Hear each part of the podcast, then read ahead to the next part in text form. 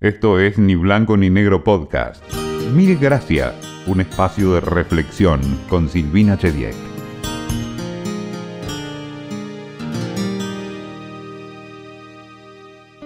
Siempre tuve más preguntas que respuestas. Sé que la duda tiene mala prensa, pero creo que puede ser un muy buen motor para preguntar a quienes saben. Tengo solo algunas certezas. Una de ellas es que el agradecimiento es una gran cosa. Por eso, mil gracias de antemano por escucharnos.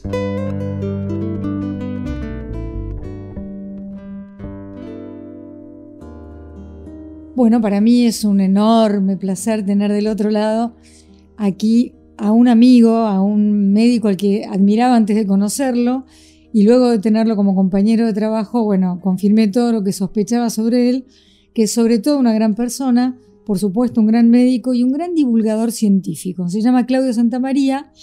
Y Claudio, este título que le pusimos al podcast de cuando el 1% es el 100%, cuando te toca ser el 1%, tiene que ver con algo que compartiste eh, públicamente, que es una enfermedad y que es rara porque el cáncer de mama en hombres no es lo más común.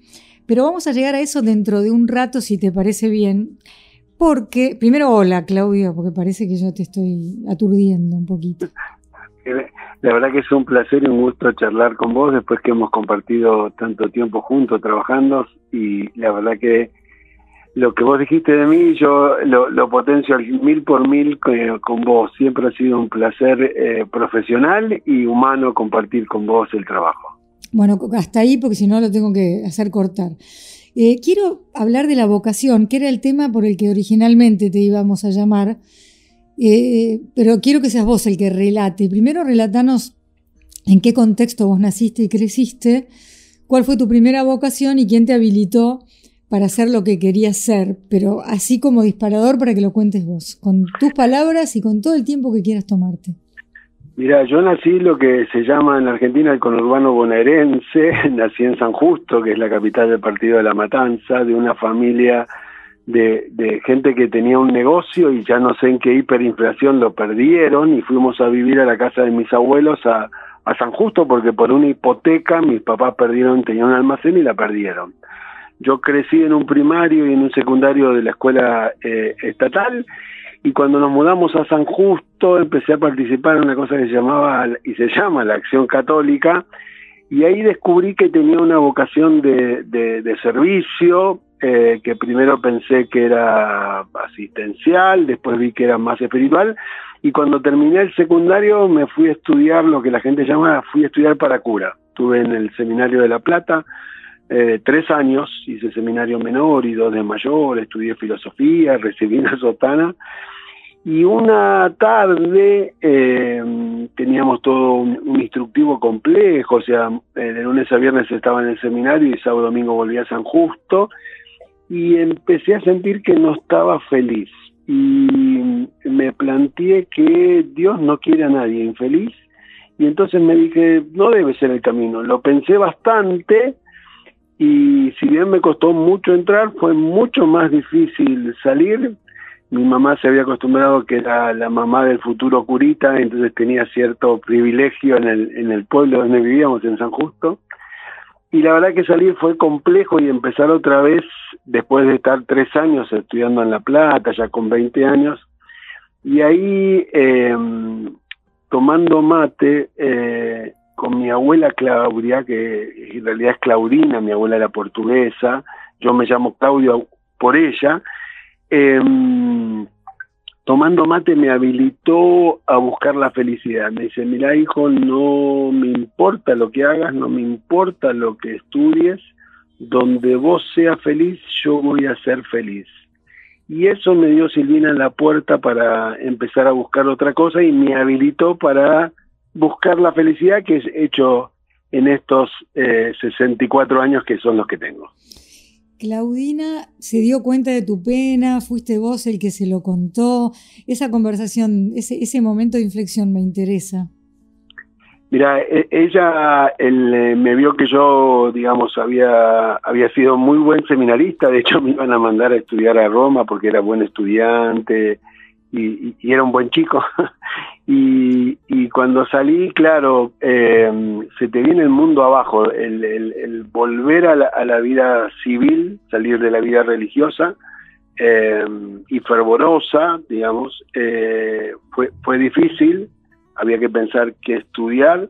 Yo cuando salí del seminario pensé que mi vocación seguía siendo de servicio, no ya espiritual, sino de, salud y decidí estudiar medicina, pero me asustaba hacer una carrera de seis años. Y ahí pensé estudiar este, primero enfermería y después técnico de hemodiálisis. Y en ese tiempo mi abuela cuando volvía de, de estudiar y trabajar me cocinaba y nos esperaba al mediodía y a la noche. Y charlando con ella que me vio que yo estaba triste y un poco perdido a, los 20 años y, moneditas, eh, me dijo esta frase que a mí me rearmó eh, porque tenía así como una lucha con, con, mi mamá que decía, ¿cómo te fuiste? qué sé yo, y, no entendía qué había pasado mi mamá y mi abuela me dio el salvoconducto para ser feliz y que no me quedara en ningún lugar eh, donde no sea feliz. Hoy yo le cuento a la gente, el, vos me lo escuchaste, mi papá decía una frase que ha sido un motor en mi vida, me dice, Claudio, si querés eh, comer, trabajar, eh, si querés progresar, estudiar, y si querés que te vaya bien, sé un tipo honesto. Y esas tres cosas que me dijo mi papá, la verdad que me han constituido y me ha ido muy bien en la vida. Mi papá se olvidó de la más importante, que es esta de la felicidad que me dijo mi abuela, porque él estaba feliz con su matrimonio. Yo le agrego, si querés ser feliz, eh, está con alguien que te ame y no te quedes en ningún lugar donde no te ame. Mi abuela me lo dijo de otra manera y eso me permitió hacer un recorrido que no fue fácil, eh, pero ahora que estoy grande eh, me ha hecho un hombre muy feliz. bueno, quería saber si Claudina era la mamá de tu mamá o de tu papá. De, de mi mamá, era la, vivíamos en la casa de, mis abuelos maternos. Entonces, perdón, ¿la agarró Claudina a tu mamá un día y le dijo, déjalo ser a este chico o no? no, no, mi abuela era muy respetuosa, no, no, no se metía, ella tenía una delicadeza exquisita, mi abuela tenía la habilidad de, de respetar a ultranza lo que pensaba el otro, nunca se metía en lo otro, esto a mí me lo contó mientras tomábamos mate y me hacía siempre galletitas con mermelada de membrillo con dulce de batata. Yo recuerdo esas charlas con mi abuela que me contaba su historia de cuando era chica. Eh, mi, mi abuela perdió a su mamá de un embarazo porque en esa época mm. no, no tenían cómo hacer control de natalidad, natalidad y murió desangrada por su último hijo y mi mamá, a mi abuela perdió a su mamá y me contaba de su abuela y ella repitió esa historia de ser tan generosa y tan buena con sus nietos como había sido su abuela con ella. Eh, y era una mujer, eh, no sabía leer y escribir mi abuela, pero era sabia. De hecho, yo mi primer trabajo científico se lo dediqué a ella porque ella me enseñó, yo digo en el laboratorio, que era la cocina de la casa, lo que era el amor a la vida y lo más importante sabia no necesita eh, leer, digamos, la persona que es que tiene sabiduría, observación y esa delicadeza de la que hablaste recién no, no se compra, no se lee, no se estudia en ningún lado. Pero hablando de estudiar y volviendo a tu caso, dijiste, bueno, capaz que seis años es mucho, entonces a lo mejor técnico en hemodiálisis, que no tiene nada de malo, tal vez la enfermería. ¿En qué momento decidís que al final seis años, que ahora cuando uno mira la vida desde nuestras edades no es tanto tiempo, era algo que sí podías hacer y convertirte en médico? Mira, cuando salí del seminario con toda la formación que tenía de, filosofía y quería estudiar medicina, en esa época había ingreso en medicina, yo decidí estudiar una carrera corta porque necesitaba eh, trabajar para costearme los estudios y decidí estudiar auxiliar de enfermería, que era una carrera oficial de un año en esa época, y cuando terminé me había ido también, me dieron diploma de honor y cuando fui al Hospital Ramos Mejía, que queda en 11 de, la ciudad de Buenos Aires, a buscar trabajo, me preguntó el, coordinador de enfermería, ¿qué vas a hacer? Digo, mira, quiero ser médico. Me dice, yo te voy a enseñar un trabajo que se trabaja tres veces por semana, que era hemodiálisis. Digo, pero yo no sé hacer hemodiálisis. No te preocupes, yo te voy a enseñar. Y gracias a eso fui enfermero, técnico en diálisis, y me pude costear toda la carrera de medicina, que fui a estudiar en la UBA, porque como vivía en San Justo y trabajaba y estudiaba, tuve que mudarme y gracias a haber estudiado esa carrera corta me permitió eh, desarrollarme y, poder eh, bancarme, o sea, costearme los estudios que aunque la universidad es gratis, los libros, el, departamento, y ahí bueno, me fui a vivir solo, me mudé de San Justo al centro, a lo que se llama Barrio Norte, y empezó una nueva vida ahí de, de mucho esfuerzo, pero muy feliz. ¿Cuántos años tenías cuando lograste recibirte de médico? Eh, ya tenía eh, 35 años, 15 años después, porque eh, como había estudiado en el seminario, después hice enfermería, después hice hemodiálisis y en la mitad de la carrera eh, me casé y tuve a mi hija, a, Natalia, y entonces en vez de hacer un año como, por, como está establecido, como trabajaba para mantener a mi familia y a mi hija, cada año de la carrera lo hacían dos, entonces tardé más en, en, recibirme. De hecho, cuando fui a buscar el diploma de médico, fui con Natalia, que tendría entre cuatro y cinco años, pasamos juntos a buscar el diploma en la Facultad de Medicina en la UBA, que fue un momento eh, muy fuerte, porque yo fui el primero en toda mi familia que tenía un título universitario. Y además de eso, que yo ya te lo iba a preguntar porque me acordaba, ¿Estaban vivos tus padres? Supongo que Claudina ya no, pero te estaría bendiciendo desde algún lugar. ¿Quiénes te vieron, además de tu hija y tu mujer de ese momento, no? El, que me vio fue mi papá. Eh, mi mamá ya había fallecido de una enfermedad muy terrible, que era la esclerodermia. Mi abuela ya había fallecido. Ahí el, que estuvo ahí fue eh, mi papá y estuvo mi madrina de bautismo, que era eh, mi tía Ana, que es la, hermana de mi mamá, y ellos y la familia y los amigos me acompañaron ese día que fue tan tan particular porque me, costó mucho recibirme por esto de trabajar y estudiar, esta cultura que un poco se ha perdido de, del esfuerzo, trabajaba muchas horas y estudiaba todos los fines de semana. Eh, eh, y, la verdad que me costó armar el recorrido porque partí de un lugar de donde no había nada eh, y, he podido armar y, y, compartí con ellos ese día que fue eh, magnífico. Y Claudio, ¿en qué momento te volvés un divulgador científico? Que es como yo te conozco mirándote en la tele, llevando, no sé, cerebros, cosas gráficas para comprender el funcionamiento del cuerpo humano, que en realidad todos tenemos uno, le demos más o menos bolilla, lo tenemos, y de pronto necesitamos que el mensaje baje a un idioma que podemos comprender, y vos sos un, crack en eso. Pero, ¿quién te dio la primera oportunidad? ¿Cómo fue que por primera vez enfrentaste una cámara de tele? No son muchos los que pueden llegar eh, a tener la oportunidad y a comunicar de un modo que luego los queramos en otros lados, ¿no? Mira, fue un camino largo. Yo no, eh, durante muchos años no me di cuenta. Yo cuando estudiaba en el seminario, estaba en la parroquia, daba catecismo y me di cuenta mucho tiempo después que empezaba con 10 o 15 chicos y al final del año, el proceso de, para la catequesis dura un año, eh, terminaba con 40 o 50. O sea, otros chicos se pasaban. Yo no me daba cuenta que tenía algo que podía comunicar. Cuando empecé, eh, cuando fui enfermero y técnico en diálisis, empecé a dar clases de de, técnico en diálisis y con eso también me, ayudaba a pagar mis gastos. Y terminé dando eh, clases en, cuatro escuelas y después armé muchos años después, en el año 90, eh, el instituto donde trabajo, que es la Fundación Instituto Superior de Ciencias de la Salud, y empecé a dar clases de enfermería, de anatomía, de radiología, que formamos profesionales de la salud.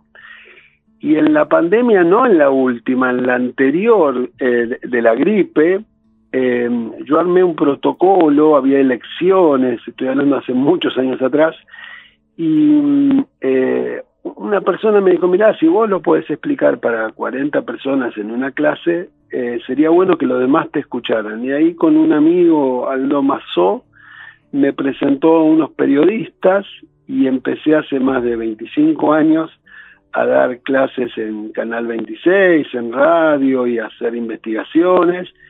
Y bueno, esto que, tenía, que después estudié, soy profesor de medicina, pero bueno, es, es como una vocación que, yo, te diría que es como un don, digamos. Sí, así te iba a decir yo, sí.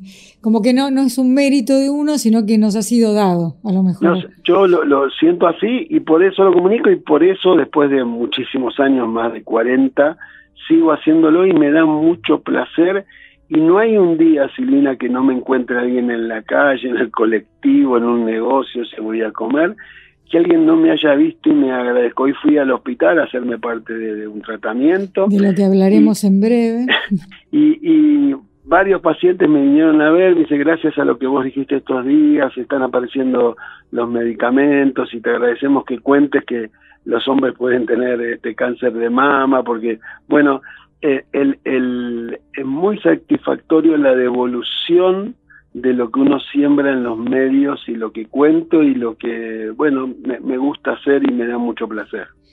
Claudio, bueno, entonces el recorrido, te vamos acompañando en este recorrido, primer graduado universitario de la familia, no lo contás como si fuera una cosa que hacía al pasar, sino que fue duro, pero no quiero entrar todavía en tu diagnóstico porque hablaste de dos cosas que no son menores. Una, que es el hecho de ser... Eh, técnico, digamos, como de hemodiálisis, pero la gente, que la gente puede decir, ¿qué es eso? Eso es, entiendo yo, cuando los riñones de alguien no funcionan, para que el cuerpo humano no se intoxique, hace falta ir y conectarse a una máquina, ¿verdad? Creo que tres veces a la semana.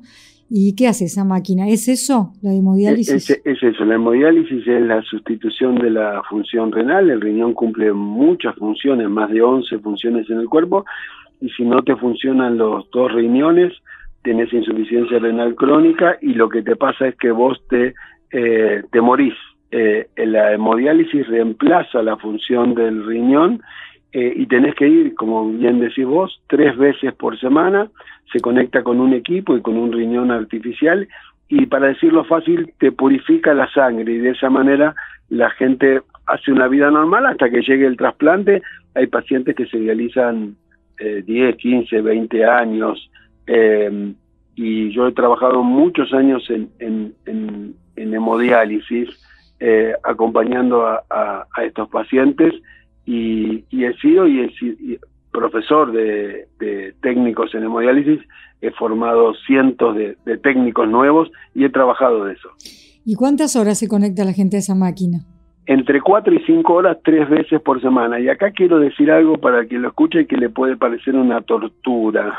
Entonces yo le decía a mis pacientes que en realidad me lo enseñaron ellos, los pacientes son los que te enseñan a, uno. Eh, charlando con un paciente que alguien le decía que era muy penoso dializarse, me dice, mira, cualquier persona normal tiene que trabajar 8 o 10 horas o 12 en, en este país, mucho más, para poder comer me dice, yo vengo tres veces por semana, cuatro o cinco horas, y me permite vivir. Eh, es una buena inversión. Eso es divino. Y por otro lado, no te voy a dejar pasar el tema de la enfermería, porque yo considero, porque he observado mucho, que si hay buenos enfermeros y enfermeras, un paciente lo puede pasar mucho mejor, porque el médico, digamos todo, no puede estar todo el día al lado de, de alguien, y la buena enfermería para mí hace toda la diferencia. Y no sé si y siguen haciendo falta muchos, ¿no? Yo creo que se forman en tu instituto los que quieran estudiar. Sí, la verdad que la, enfermería es una carrera profesional de, tres años con matrícula del Ministerio de, Salud de la Nación y, es como vos decís, el enfermero hace la diferencia. Yo tuve la suerte de ser eh, auxiliar de enfermería y técnico en diálisis y cuando era médico mucha gente me preguntaba si yo eh, ya estaba recibido y en realidad tenía horas de vuelo de enfermería, lo que nosotros llamamos horas cama, digamos, ¿no? Mm. Y, y la, te diría que de las mejores enseñanzas de la vida, aparte de mi abuela y mi papá, eh, con los pacientes al lado de la cama, al lado del dolor, eh, he aprendido muchísimas cosas y muchas de las cosas que cuento y que a la gente la conmueven o como enseñar, me lo han enseñado los pacientes. La verdad que la, enfermería es una carrera de, servicio.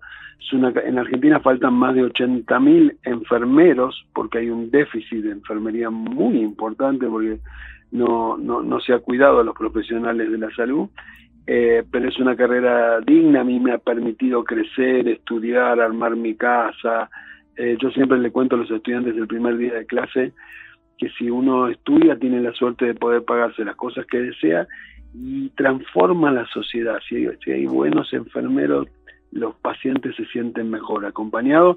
El médico pasa un rato, el que está al pie del cañón todos los días y todas las horas en el hospital, en la clínica, sin duda es el enfermero o la enfermera. Es una de las profesiones que yo más respeto y admiro sobre todo porque tal vez no sería capaz de hacer lo que hacen y van, a tener mucho trabajo si hay tanto déficit. Además, si la vida se estira, se alarga, hacen falta muchísimos enfermeros y enfermeras para la longevidad también, digo yo. Pero ahora me quedé pensando en algo.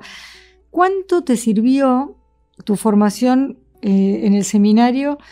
con esto, ¿no? Esto de acompañar a quienes se pasan cinco horas en una máquina, ya, ya, pasó en tu vida esto, pero digo, lo hiciste, o cuando te tocó ser enfermero, las herramientas que te dio, eh, bueno, ese, ese tiempo, porque un seminario es de un estudio muy, muy intenso, pero fundamentalmente me refiero a tu espiritualidad, que yo creo que sigue en pie, ¿no? No es que diste un portazo en el seminario y ya no crees en que hay algo más. Creo que sí crees en eso.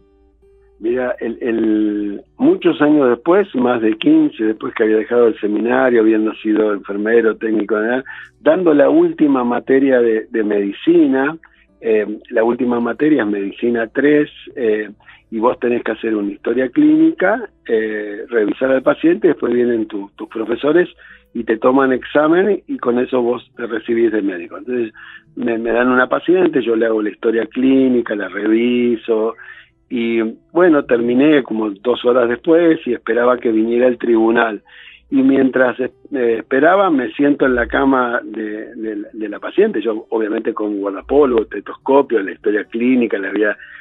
La, la señora me toma la mano, nunca me voy a olvidar esa escena de esa mañana, y me dice, decime la verdad, vos no sos médico, vos no sos cura, me dice. No. Eh, porque dice, los médicos no atienden así. Y yo creo que eso, eh, la formación que me dio el seminario, la, humanidad, la espiritualidad, la capacidad de escuchar, la, la no sé, el, el, el, te cuento otra anécdota divertida. El, el, yo eh, vivía en San Justo y, y viajaba a, desde San Justo hasta 11, donde está la Facultad de Medicina, y tomaba el 133 eh, y, y, después el 113 para ir a mi casa.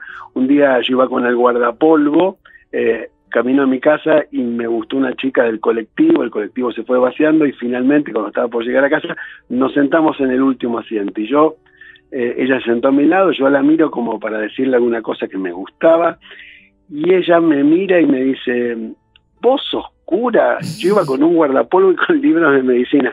Entonces digo, debo tener una cruz marcada en la frente que no me doy cuenta eh, nada, sin duda la, formación que me dio el seminario hizo que sea lo que soy y, hoy lo puedo aplicar eh, cuando doy clases o charlo con la gente o me ven en la tele o eh, la, verdad que para mí ha sido una época importante y, nada, me, ha abierto puertas y corazones.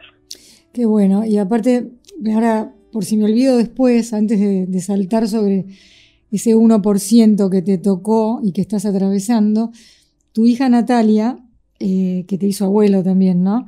Eh, nos contabas a, mí y a un grupo de amigos que vos le regalabas flores a tu hija y alguien te dijo, pero la vas a mal acostumbrar o algo así, pero quiero que vos, vos me cuentes eso mi, papá, eh, para el cumpleaños de mi mamá, que era el 10 de septiembre, siempre le traía flores. Y yo vi como crecí en una casa donde el hombre le regalaba flores.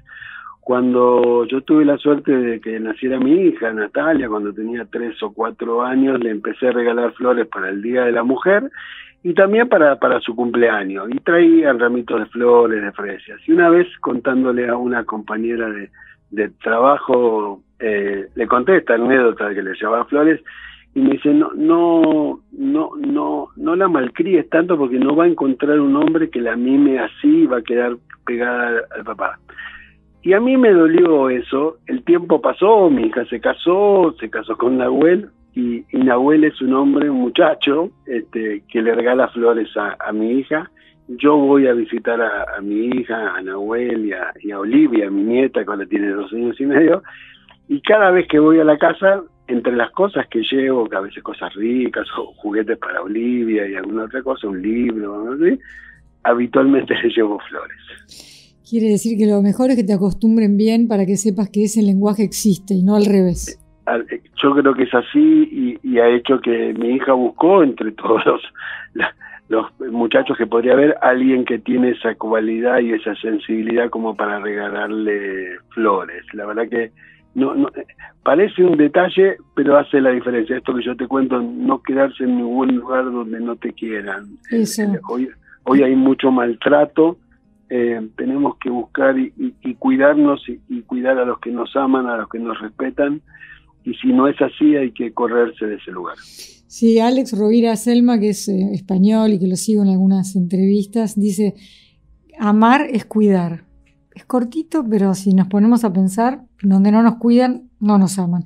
Bueno, y ahora vamos a esto. Un, un hombre como vos, con una vocación marcada, que luego hace un esfuerzo enorme por ser médico, que se sostiene trabajando, que se convierte en un gran divulgador, por supuesto fanático de la prevención, de la medicina preventiva, de pronto te encontrás con que estás parado en el 1%, que para vos es el 100%, de un diagnóstico raro que es el cáncer de mama en los hombres.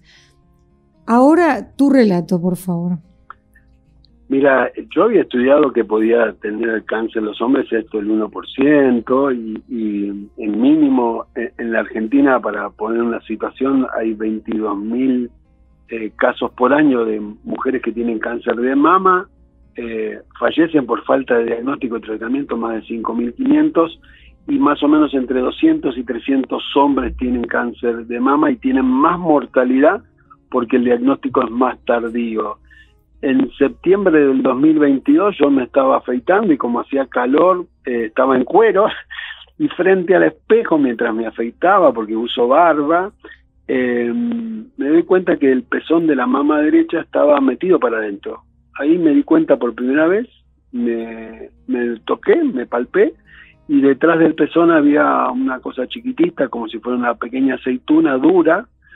Eh, me di cuenta que algo no estaba bien y tengo la suerte de tener muchos amigos médicos. Llamé a, a, Fabiana Stigman, que es una amiga que de la facultad, que éramos compañeros, y ella es mastóloga, me hizo la mamografía y, una ecografía y ahí descubrí que tenía un, un tumor, no sabíamos si era bueno o malo, eh, me hicieron una biopsia, el tumor era malo y tenía ganglios en la axila. O sea, había, había, traspasado el famoso ganglio centinela, había... Sí, eh, tenía, tenía eh, si bien era pequeño en la mama, tenía 12 ganglios en la axila, tres de esos estaban rotos, o sea que habían hecho metástasis, y entonces tuve que empezar un tratamiento complejo de cuatro partes, al poco tiempo gracias a estos contactos y amigos me, operé rápidamente. Eh, en octubre de ese año me, operé, me sacaron la mama y todos los ganglios. En, enero y febrero de este año me hice eh, quimioterapia. En junio, julio me hice radioterapia y ahora estoy con un tratamiento de pastillas, de tres pastillas. Eh, una de ellas evita las metástasis, las otras son hormonales porque tengo un cáncer y me tocó el 1%, como digo yo, la suerte es loca y al que le toca, le toca. Y por eso yo no lo dije al principio por cuidar a mi familia, a mis amigos, y después me pareció hace muy poquito contarlo porque vi que muchos hombres no sabían que podían tener casos de mama, entonces no había prevención y como vos decís, a mí me gusta, más vale prevenir que curar. Eh, y por eso ahora lo, lo he divulgado y lo comento para nada, para, para cuidar no solo a las mujeres, sino también a los hombres. Aparte de los amigos y amigas médicos que tenés muchos, ¿a quién recurriste primero? Mirá, lo, lo, primero fue eh, a Fabiana, que, era, que es amiga, aparte de ser médica, y, ella me, orientó eh, con a, dónde ir y con qué profesional verme, que fue el doctor Coló, y, me trataron de una manera extraordinaria. Yo en eso quiero contar que soy un privilegiado, una por ser médico y otro por tener amigos que son maravillosos. Eh, sé que cuando la gente tiene este problema, a veces en Argentina se tardan meses en conseguir un turno para una mamografía, para una biopsia, para un turno de, cirugía, y en esto el tiempo es muy importante. Por eso es importante que toda la gente se haga los controles anuales, tanto hombres como, como mujeres. Eh, y después cuando empezó todo el tratamiento, la otra gran pata eh, que sostiene, una parte es la medicina, la otra parte son los afectos, y ahí jugó mucho y muy bien, y es lo que me contiene y me sostiene, que es la familia y los amigos. Sin ellos no hubiese podido, más allá que yo conozco por ser médico los pasos, eh, una cosa es contarlo o aplicarlo y otra cosa es estar de este lado del mostrador o, el que está en la camilla sos vos eh, y se ve de otra manera. Eh, me sirvió mucho los años anteriores, pero la familia, mi hija, mi hermano, los amigos han sido y son sin duda eh, la mejor parte del tratamiento. Sí, eh, tienen fama de malos pacientes los médicos, ¿es una fama bien ganada?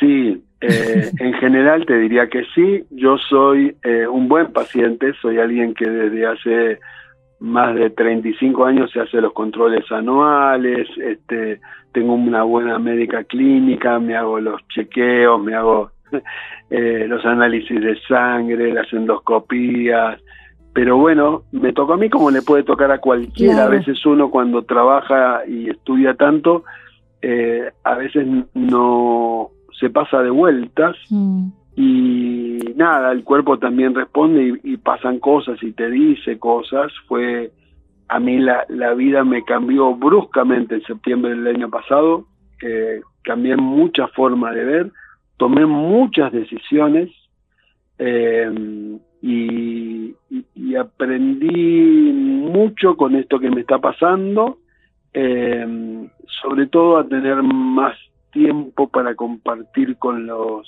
con los que amo. Es decir, no dejar que la vida nos lleve puestos de alguna manera.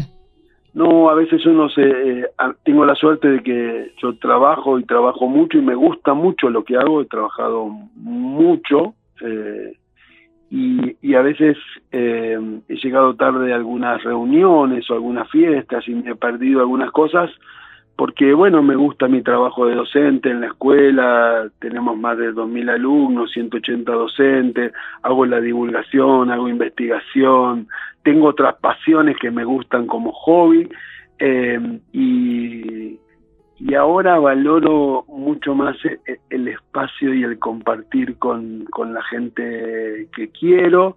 Vivo en un pequeño paraíso que son cerca de los bosques de Ceiza, donde hay silencio, me fui a vivir ahí hace 20 años, y hay pájaros, y, escucho todas las mañanas los pájaros, y escucho el viento entre mis árboles que yo planté, eh, y he encontrado mi lugar en el mundo. Eh, para que la gente pueda seguir esto, porque vos posteás a esos pájaros, esas flores que brotan. ¿Cómo te pueden seguir en las redes? En las redes yo soy más de, Twitter, no, le pesco el Instagram, que eh, en Twitter es DR Claudio Salud, DR de doctor, pero es DR Claudio Salud.